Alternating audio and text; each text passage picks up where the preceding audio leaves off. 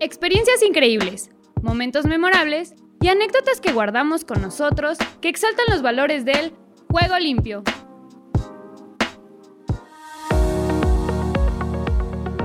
Hola, mi nombre es Hatsiri Nieto. Soy egresada de la Facultad de Filosofía y Letras. Me licencié en Filosofía y practico lucha olímpica en la UNAM. Actualmente, México es uno de los países en los que te sataniza tanto por ser mamá y querer seguir entrenando, que dice, no, pero es que tú decidiste ser mamá y entonces ya no te pertenece tu vida y el squinkle tiene que estar ahí contigo. Y yo así de, bueno, pero es que yo quiero seguir haciendo ejercicio, ¿qué hago? Incluso, o sea, ya no entrenar propiamente como para el deporte, sino hacer ejercicio, moverme. ¿Me explico? Porque pues si es como, ya no tienes tiempo, te toca llevar al chavito a la escuela y llegar en la noche a preparar un lunch y en la tarde debes de tener la comida hecha. Ay, pero es que no me va a dar tiempo porque me tengo que ir a trabajar. ¿En qué momento entrenas tú? Entonces sí es muy dispar, muy, muy dispar eh, estar eh, o ser atleta y llevar la maternidad también. Para mí fue súper duro dejar de entrenar. Digo, con mi hija yo seguía entrenando y yo nada más rogaba porque no le faltara un brazo. Porque pues sí, todo el mundo, no, ya es que no te muevas y quédate acostada y solo come. Y yo así de, no, muévete para que salga chido todo, ¿no? Fue prematura, al final de cuentas fue prematura porque también fue como un exceso de movimiento. Después de mi hija, eh, justo al año de que nació, justito el 23 de mayo del 2015, yo dije, voy a regresar. O sea, yo así toda abierta de la cesárea y yo dije, no me importa. Me apliqué, me apliqué chido a la, nutrición. Bajé a los 55 kilos que pesaba antes de ella.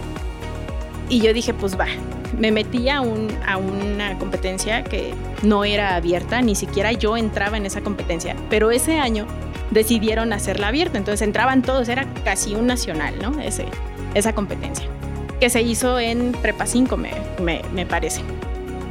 Y yo llegué y dije, ay, no, aquí me voy a morir. Dije, no, no me importa.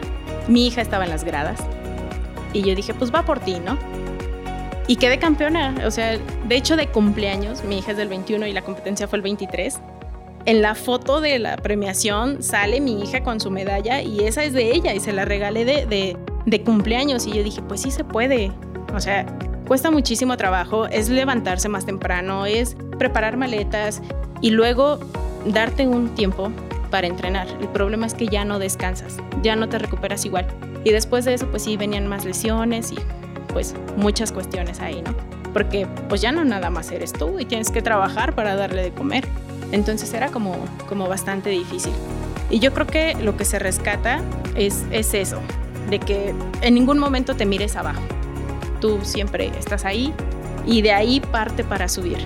Entonces, si se puede y dejar un ejemplo que, de que sí se puede, no importando qué sea lo que pase, porque a final de cuentas, por ser mujer y ser mamá, es, es como el doble de trabajo para poder hacer algo, sobresalir y que se te reconozca por ello. Porque muchas veces, ah, ya tuvo hijos, no, no ya está súper lenta, no manches, está súper gorda y ve cómo regresa y se le ve panza. No, estaba súper buena antes, ahorita ya no. Entonces sí es como también ese estigma físico de, de, pues sí, hombre, te queda una cesárea ahí, ¿qué quieres hacer? O sea, no, no se puede. Pero ahí, ahí queda un ejemplo bonito para mi hija y que pues eso ya nadie me lo quita.